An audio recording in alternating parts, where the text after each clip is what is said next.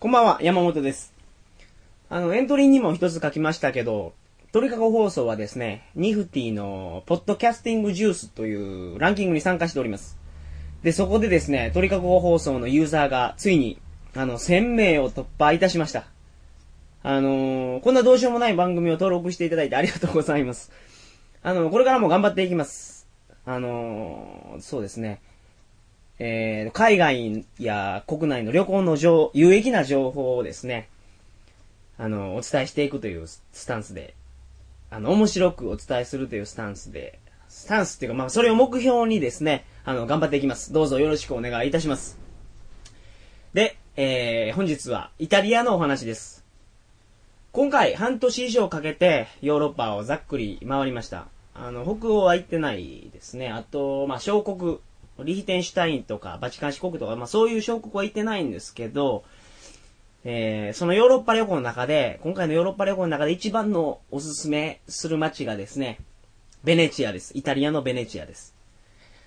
えー、誰でも楽しめる街だと思いますね。男の人も女の人も、若い人も年いった人も、みんな楽しめる街だと思います。この街を一言で表現すると、えー楽しい街。楽しい街ですね。やっぱり海外旅行は楽しい方がいいに越したことないので、いいんじゃないでしょうか。で、本日はイタリアの街、水の都、ベネチアについてお伝えいたします。それでは、えー、鳥かご放送始まります。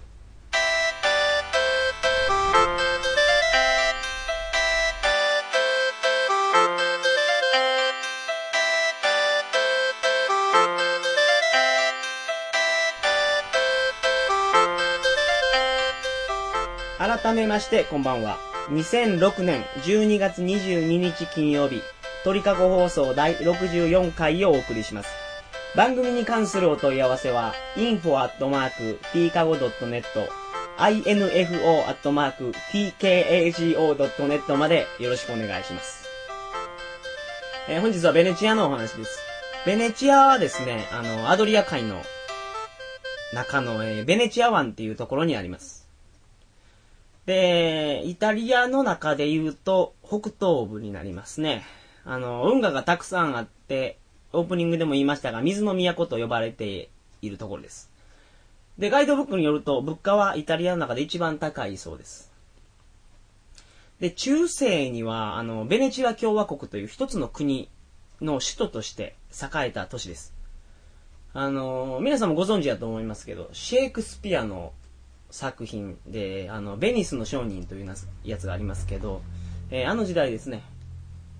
あ、ちなみにベネチア、日本ではベネチアって言いますけど、これはイタリア語でベネチアと言って、英語ではベニスと言います。で、このベネチアですけど、島中にはですね、細い運河が、あの、パンパン流れておりまして、運河の中にはですね、運河の中にはっていうか、運河中には、どこかしこに橋がかかってます。で、細い運河が街中を縦横無尽に走っておりまして、あの、大きい道はほとんどなくてですね、狭い道が、あの、それこそ、迷路みたいになってます。ブログの方にですね、Google マップを貼っておきますので、あの、確認してみてください。で、道が細いのがですね、あの、理由だと思うんですけど、あの、車は全然走ってません。ですから、交通手段というと、船になります。えー、水上バスとかですね、水上タクシーとか、手漕ぎの渡し船とか、そういうので、えー移動します。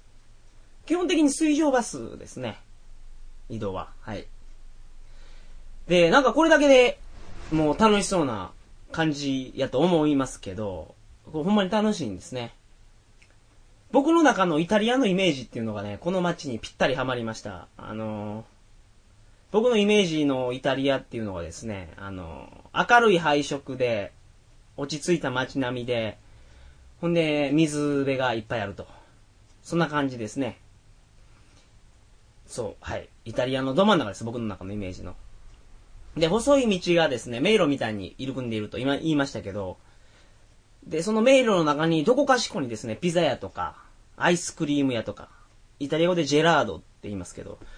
ね、イタリア、イタリアレストランとかですね、お土産屋とかが、あの、密集してます。で、街並み的に似てるのがスペインのバルセロナとかなんですけど、あこも細い路地が入り組んでるんですけど、あこはほとんど住宅なんですね。だからまあ見るだけなんですけど、ベネチアはですね、路地がもっと狭くて、ほんで、ほとんどがお店なんで、散歩していてですね、本当に楽しいところです。で、運河沿いってことで、あの、アムステルダムにちょっと似てるところがあるんですけど、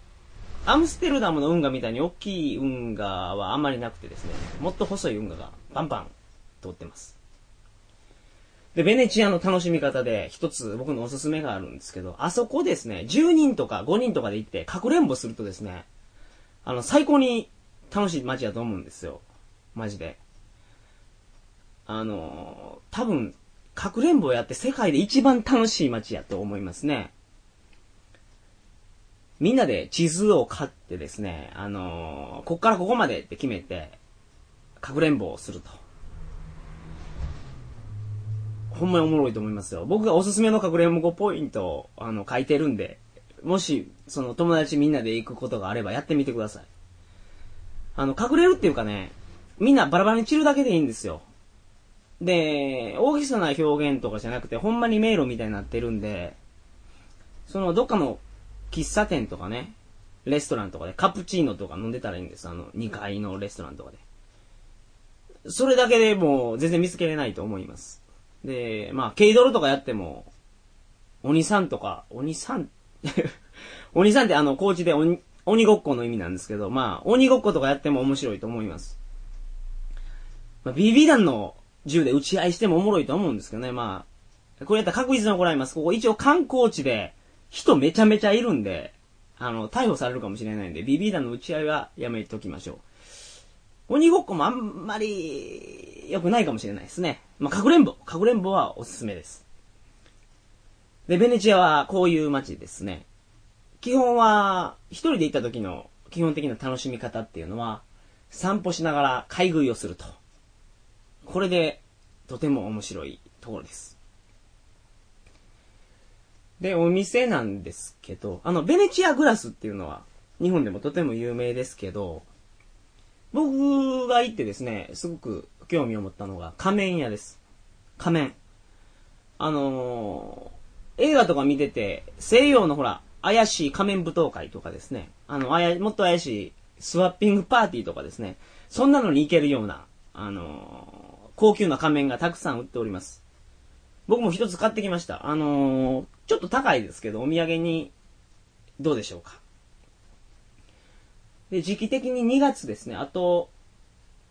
2ヶ月ぐらいですか ?2 か、2月ぐらいに仮面祭りがあるそうで、劇とかパレードとか、街のあちこちでえー、行われてるみたいです。で、仮面をつけた人がですね、街を練り歩くということです。で、聞いた話によると、身動きできないぐらい混雑ぶりだと言っておりました。はい。えー、っとですね、他は、あ、それと言ったらわかりますけど、あの運河の水面がね、あの、ものすごい高いんですよ。ほんま、ものすごい高いんですよ。高潮がね、起こると、今でももう、今の時点でもうすでに沈んでしまうところがあるということです。で、運河の岸とか行ってもね、あの、岸から下3センチぐらいににもう水面があるようなところもあって、ほんまギリギリですわ。で、残念なことですけど、将来的にベネチアは水没してしまうんじゃないだろうかと、あの、言われております。あの、この前読んだニュースで、アメリカの国立研究センターが、あの、発表してたことなんですけど、2040年の夏には、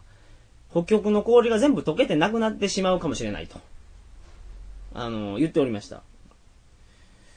で、まあ、こういう恐るべき見積もりが出てるんでね、ほんまにこうなると、ベネチアってほんまにやばいんじゃないでしょうか。ほんで、この街がなくなってしまうととても残念なんですけどね。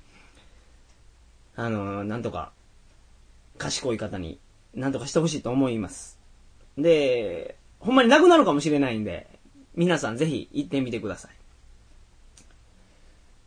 えー、まあ、こんな感じかな。まあ、本日はこんな感じでございます。で、あ、12月1日からロードショーされてる、今月の頭からロードショーされてる映画のですね、007カジノロワイヤルっていうのがあるんですけど、この映画の最後の舞台がですね、ベネチアです。この映画でベネチア出てきます。で、この映画は、あの、僕が最近見た映画の中でダントツで一番面白くてですね、あの、鳥かご放送のブログでも、あの、一つエントリーを書かせてもらいました。えー、それまた読んでみてください。この映画を見るとベネチアがどんなんか映像で確認することができます。あの、ジェームズ・ボンドがね、ベネチアの運河の上で船に乗ってました。はい。あの、おすすめの映画ですので、ベネチアに興味のある方も、あんま興味ない人もまあ見てください。映画で言うと、まあ、ベニスにシスっていう昔の名作がありますけどね、これももちろんベネチア出てると思います。僕あんまり、昔見たと思うんですけど、記憶にないんで、あんまりはっきりしたこと言えませんけど。はい。さて、ほんで、ですね、あの、イタリアの話は、あと一玉ぐらいあるんですけど、来週はね、12月29日ということで、2006年度、本年度最後の放送となります。ですのでですね、イタリアの話はちょっとお休みして、2006年のまとめとしてですね、今年あったニュースとかを紹介して締めくくりたいと思います。あの、最近ね、メールとかで感想をいただいたりするんですよ。で、僕が一人でやってる回は、あの、テンションが低いんでもっと頑張れみたいなメールも来ます。でですね、あのー、来週の放送は締めくくりということで、あの、誰か一緒に撮ってくれる人を探してですね、えー、楽しい放送にしたいと思います。それでは来週、何日ですか ?12 月29日、金曜日の鳥かご放送を皆様お楽しみに。えー、おやすみなさいませ。